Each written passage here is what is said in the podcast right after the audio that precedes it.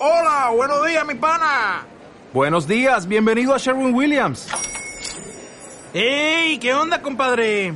¿Qué onda? Ya tengo lista la pintura que ordenaste en el ProPlus app. Con más de 6.000 representantes en nuestras tiendas listos para atenderte en tu idioma y beneficios para contratistas que encontrarás en aliadopro.com. En Sherwin Williams somos el aliado del PRO.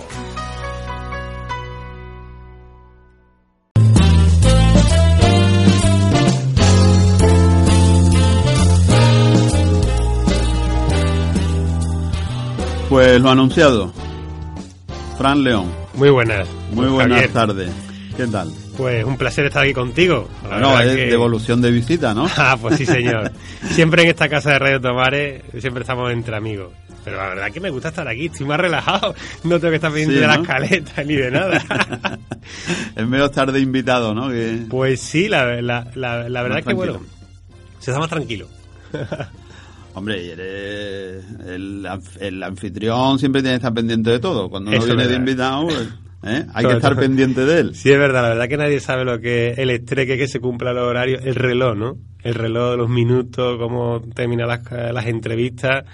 Y, y, la verdad que, bueno, ahora mismo estoy aquí súper cómodo. Y además tomándome un cherry, pues imagínate. Fran León, todos ustedes lo conocerán, es un, podríamos decir, un embajador del vino sevillano y del vino andaluz él es un gran comunicador de nuestros vinos y lo pueden seguir a través de su web. Tú tienes una web, ¿no? Sí, franleon.es. franleon.es y en las numerosas catas que da, en, acciones que realiza tanto la Diputación como otros organismos. Pero hoy nos queríamos centrar, eh, bueno, en uno de nuestros grandes vinos andaluces, que además yo opino como mucha gente que son de los mejores vinos del mundo, ¿no? Los vinos de Jerez. Bueno, es que lo son. Si en el momento en que te pones a investigar un poco y empiezas un poco a indagar, te das cuenta que es el gran vino del mundo. Eh, igual a lo mejor ahora nuestros oyentes no lo consideran así oportuno, pero creo que si con el camino que se está haciendo de comunicación y el trabajo que están haciendo bodegas eh, apostando por la nueva tendencia de corte moderno, de transmitirle a la gente realmente las bondades de este vino y del suelo y del clima que tiene el marco de Jerez, eh, esto por sí solo, cualquier entendido del vino, por muy enamorado que esté de otra zona vinícola, sabe que el gran vino del mundo es el vino generoso.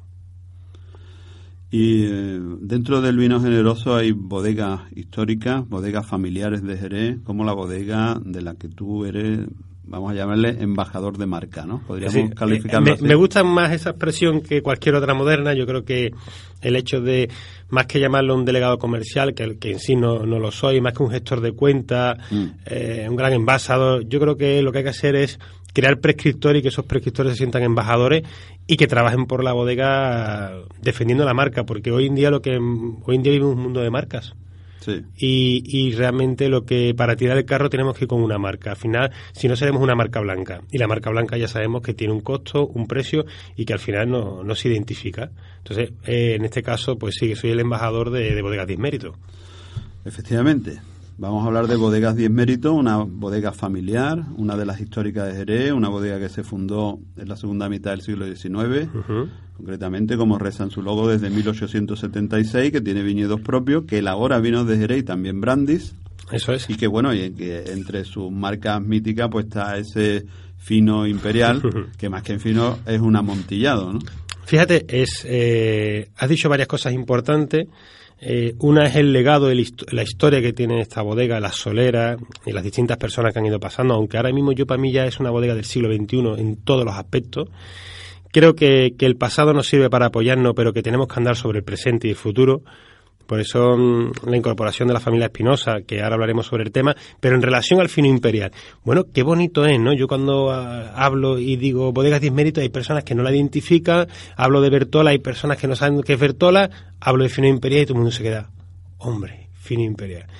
Y precisamente mm, es el único fino que no es fino, porque antiguamente, como tú sabes, los finos que se amontillaban seguían siguiendo finos y las manzanillas que se amontillaban se llamaban manzanillas. Lo que pasa es que se amontillaban de forma natural. según la normativa, y me parece muy correcto, el Consejo Regulador marcó que aquel vino que había tenido evaporación de agua que superaba los 15 grados y que entraba en oxidación porque la levadura se extinguía, se, se asfixiaba, perdía el alimento y se moría espontáneamente, pues siguiera, se pasara a la categoría de amontillado. Pero en realidad es un fino. Y es bonito que el Consejo Regulador haya mantenido a un amontillado la palabra fino, porque date cuenta que cuando el Consejo Regulador decide enmarcar las pautas de, de las normativas del pliego de condiciones, se dan cuenta de que el fino imperial puede tener tanto más peso que el Consejo Regulador en el aspecto histórico. ¿Y quién es en aquel momento, en los años 80, cuando se empiezan ya a marcar las pautas, quién es aquel que le quita al fino imperial la palabra fino?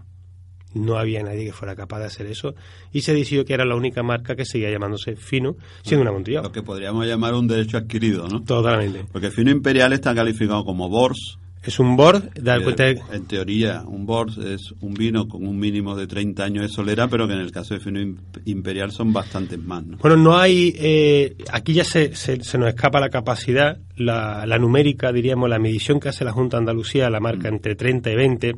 La marca de 20, eh, bueno, mm, quizás mm, no tiene mucho sentido porque teniendo la de 30, pero bueno, marcamos, el conservador marca con 2, con, con 12, con 20 y con 30. A partir de 30 se dice que, según el carbono 14, es que eh, más del 50% de las partículas que están dentro del vino tiene como mínimo más de 30 años.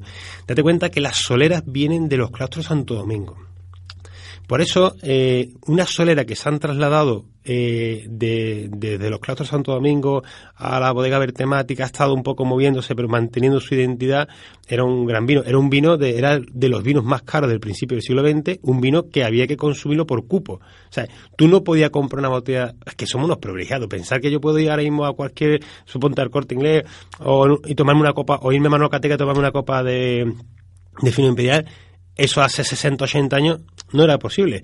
Tú tenías que comprar otros productos, cubrir un cupo para tener derecho al fino imperial. Yo recuerdo, siempre cuento esta anécdota cuando hablamos de fino imperial, eh, el pequeño bar que hay en la calle Entre Cárceles, que se llamaba Sí. Bodeguita Entre Cárceles, que hoy es del grupo La Raza, Correcto. tenía un letrero, yo, me- yo entraba allí de muy jovencito, en los años 80 precisamente, que ponía fino imperial, copa mil pesetas.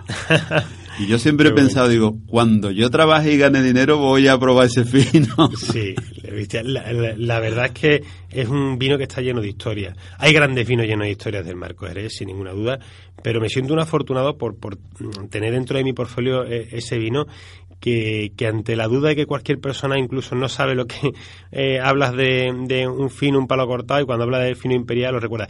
Permíteme de aquí, le quiero mandar un fuerte abrazo a mi, mi querida suegra Luisa, que mi, mi, mi suegro en paz descanse.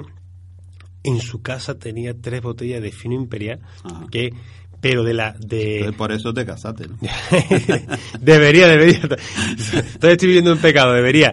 Y tenía, y hablando con mi, con mi suegra, digo, Luisa, ¿eso que tienes ahí? Y dice, eso es de Juan. Digo, ¿eso qué tiempo tiene? Y dice, pues mira, pues te lo voy a decir. Y calculando ella, porque eran tres cajas, que como tú sabes Mm. pasar, que cuando no consumes vino las cajas molestan y estorban en casa y las estás moviendo, ella me marcaba que por la fecha, por la, la época que ella recordaba que las cajas tenían como mínimo 20 años en casa. Imagínate, 20 años embotellado en casa, más en aquella época que no estaba la prueba del carbono 14, que ya era un vino, bueno, eh, lo que hoy llamamos reliquias líquidas, ¿no? Claro. Y lo tengo ahí como, como un tesoro. El otro día hablando de reliquias, reliquias líquidas, tuve la oportunidad, estaba en el foro gastronómico de Gerona y asistí a una magnífica cata de, de Piturroca, Oh, el maestro. llamaba eh, Viñas Viajeras, Vinos de Ultramar. Mm. Y tuvimos la ocasión de probar eh, el XC palo cortado de González Vía que ha viajado en el Juan Sebastián Elcano. Madre mía. Y la verdad es que fue una experiencia tremenda. Por eso digo que los vinos de Jerez Dice Willy son que... otro mundo. Claro, eh, Willy de Bodega Luis Pérez eh, un día me dijo una expresión que no olvidaré, que yo comparto y que siempre lo digo en muchas catas. El Jerez es como montarte en un DeLorean para ir al pasado. si le echas mucha gasolina y te compras una botella de fino imperial, eh, te vas a ir a un vino que procede de un viñedo del siglo XX. Entonces, pensar que estamos en el 2018 y, si- y tiramos para atrás una media de 50 años, Pues podemos decir que cuando yo nací, que nací en el 75, se estaba recogiendo, había gente trabajando, recogiendo la uva en la viña, morturándola, haciendo trasiegos de capatá, que ojalá estén aquí, algunos no estarán, para que yo hoy me pueda tomar una copa de fino imperial. Mm. Y que me pueda costar una copa 15 mm, euros o una botella eh, 60, 70 euros de un vino eh, con, con, ese pasado que podía, cuando yo puedo decir, quiero celebrar mi cumpleaños con un vino que, que es fuera del año 75, de 1975, lo tenemos en el marco de Jerez. Cuando hay vinos tintos del año que se pagan 200, 300 mil euros. Y que, bueno, y con todo respeto al mundo, que yo me alegro que valgan eso, pero que no, te aportan, que no te aportan organolépticamente. las sensaciones organolépticas que te puede aportar un vino generoso, no se puede cuantificar con otro lugar del mundo. Incluso el vino espumoso, que te puede dar sensación bucotáctil del carbónico, que fijaros que cuanto mejor es, el carbónico está más integrado, más fino y más pequeño es, mm. sí, menos sensación de carbónico vamos a tener, incluso puntas oxidativas en el método Champanois.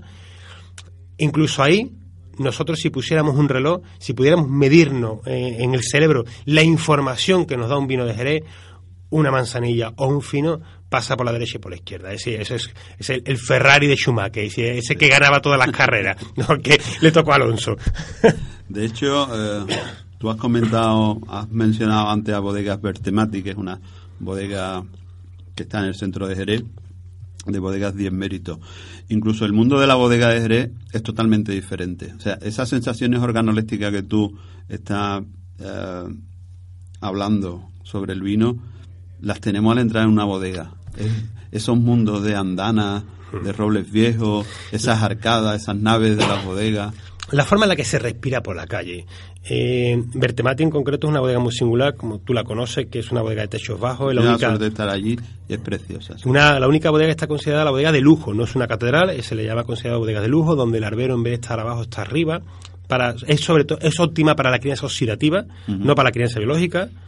Eh, para la crianza biológica esta bodega tiene el cuadro, que sí que tiene los techos hartos para las corrientes de aire y, la, y las brisas del Atlántico, pero el andar por las calles, eh, en esas calles de Jerez, en esas calles de San Lucas, en esas calles del puerto, esos aromas, constante, no constante, no aromas de fermentación, de cuando vas a una bodega de vinos tranquilos, que tú vas a notar en vendimia esas notas eh, aromáticas, que después al final lo que vas a tener son notas de, de, una manera muy nueva, que con todo respeto al mundo nos puede recordar una casa de muebles, pero una casa de muebles de calidad, no de la casa de muebles de, de que ya la madera no huele ni a madera.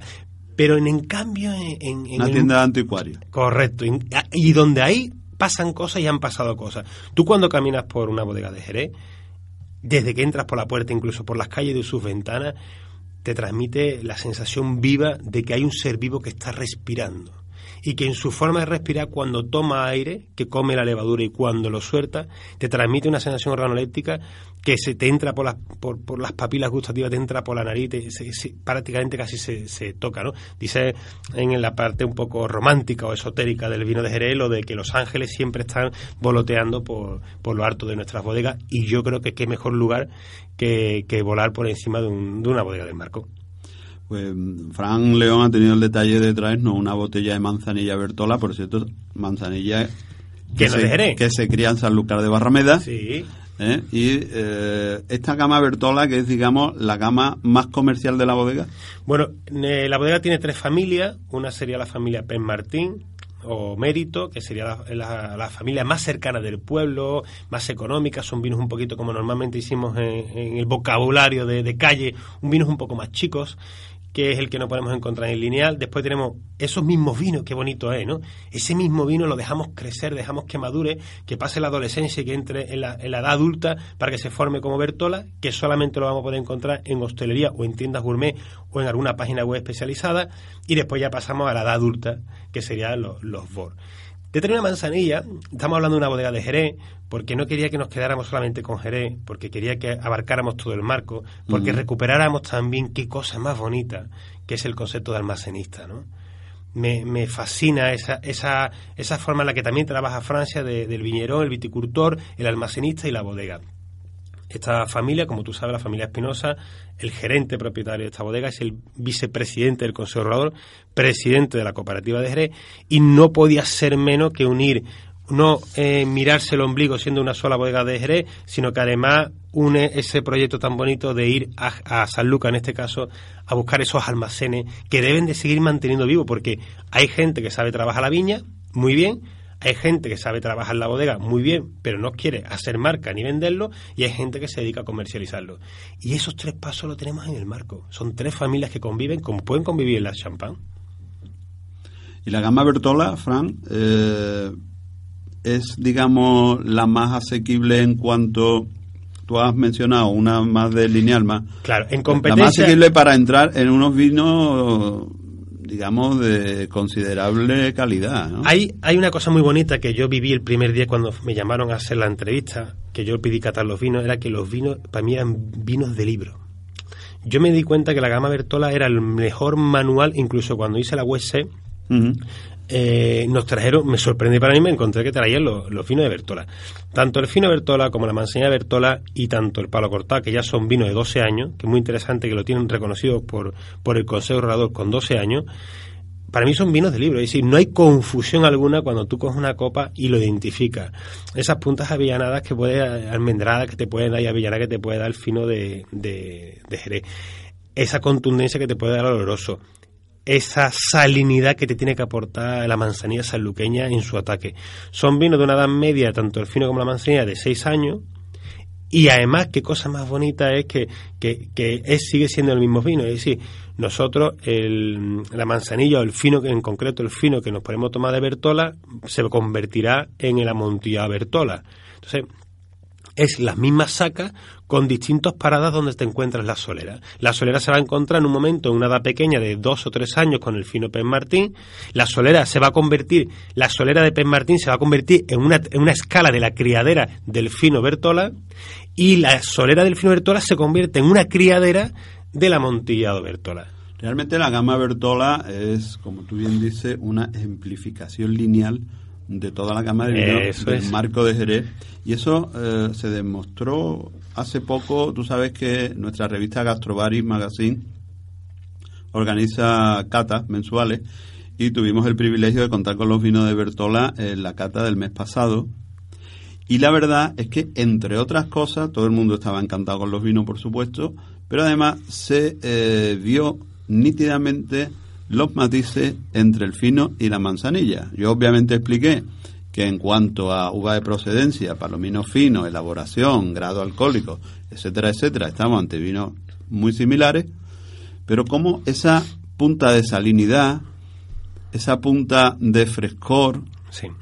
que aporta pues esos aires que tú sabes que entran por Bonanza, por la desembocadura del Guadalquivir desde Doñana a esas bodegas orientadas a poniente de Sanlúcar, como la diferencia incluso en las notas de frutos secos del Totalmente. fino, ¿verdad? Totalmente, y siendo dos vinos de la misma edad. Eh, la salinidad y la potencia salina que tiene la manzana saluqueña, yo creo que es una identidad. Después, a lo mejor con un trabajo, un buen trabajo de bodega, podríamos conseguir eh, matices muy similares a- eh, dentro de, de, a lo mejor de un casco de bodega de, de Jerez, sin ninguna duda. Pero me gusta eh, la familia Bertola precisamente porque mantiene la identidad. No estamos hablando de vinos extremos, ni por ningún ni de ambos lados, ni vinos de corte moderno, ni de corte clásico. Si yo creo que la mejor manera de definir lo que son vinos de libro, donde tú cuando buscas una manzanilla eh, la encuentras perfectamente, la manzanilla Bertola, y encuentras, yo creo que, eh, date cuenta que nuestro enólogo, enólogo, capataz, maestro de bodega, el que camina por, por las botas, es saluqueño. Y ahí hace que su, su familia es bodeguera, eh, tienen bodega y son almacenistas de, de, de San Lucas. Eso hace que cuando un sanluqueño mete la venencia y selecciona las botas que vamos a hacer la saca para, para para Bertola, se nota, se nota que también él se siente, igual que Salvador Espinosa quiere sentirse orgulloso de su fino, el enólogo José Antonio Portales quiere sentirse orgulloso de la saca que hace de manzanilla. Y ahí donde yo me siento muy contento, porque trabajar con un proyecto, con una bodega, donde tienes a un jerezano defendiendo un fino y donde tienes a un sanluqueño defendiendo una manzanilla, yo creo que el binomio te podrá gustar o no te podrá gustar, eso es independiente, pero como cualquier profesional de la cata podrá identificar perfectamente su singularidad. Pues Fran, muchísimas gracias por haber Encantado. estado en, en la Factoría Fenicia. Sabes que esta es tu casa, más que la mía. Hombre. Es la de todos los oyentes que les gusta el mundo del gourmet. Yo me da mucha alegría que estés aquí porque más programas necesitamos. Nosotros estamos en un nicho tan pequeño que ojalá, como el furbo, cada emisora, cada programa, sobre todo los canales generalistas, tuvieran un espacio gourmet con, con uno, no, cuantos más mejor. Todos los días un programa en la calle. Pues, bueno, nuestro próximo invitado está aquí, Fernando Artacho. Buenas tardes, Fernando. Buenas tardes. Eh, ¿a ti te gusta el vino de Jerez? Me encanta la manzanilla. Me encanta la manzanilla. pues. Está probando nuestra manzanilla y con él vamos a hablar de literatura. Y pues ya para despedir el espacio gastronómico, el vino de Jerez es muy literario. Ya hablaba Shakespeare de él. Totalmente. Y bueno, y tenemos hasta Edgar Allan Poe, que comentábamos hace poco con Antonio Rivero Taravillo, que estuvo también en nuestro micrófono, ese famoso cuento de la barrica amontillado. Pues nos vamos, nos vamos que el tiempo empuja. Bueno, estábamos hoy con sonido de Filadelfia, así que vamos a escuchar a los intruders